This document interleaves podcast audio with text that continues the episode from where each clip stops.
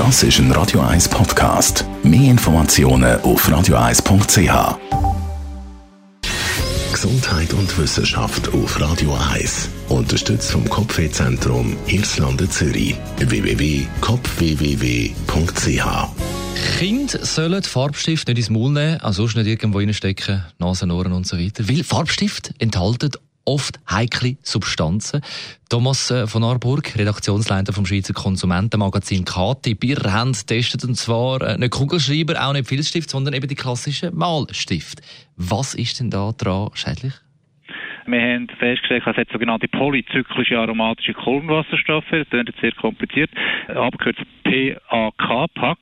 Das ist ein, äh, ein, Abfallprodukt bei der Herstellung, das kommt aus dem Erdöl, weil aus dem wird auch Farbe hergestellt und das ist potenziell krebsfördernd. Da gibt es sogenannte Phthalate, das sind Weichmacher und das dritte sind aromatische Amine und äh, auch dort gibt es Grenzwert, weil wenn man zu viel von denen aufnimmt, kann es gesundheitsproblematisch werden.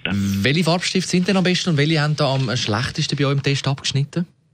Wir haben ein Produkt, das äh, völlig frei ist von diesen drei Stoffen, also Pack, Phthalate und aromatische Amine. Das ist das Produkt Buntstifte Soft von Pelikan. Stückpreis ist 36 äh, Rappen.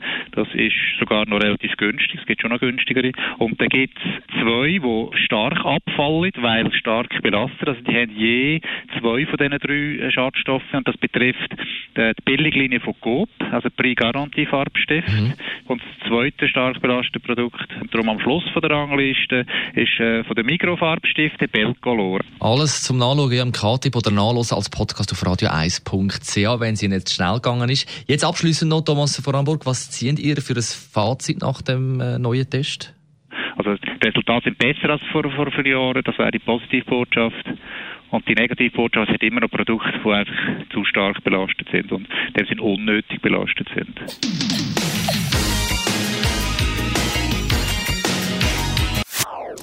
Das ist ein Radio 1 Podcast. Mehr Informationen auf radio1.ch.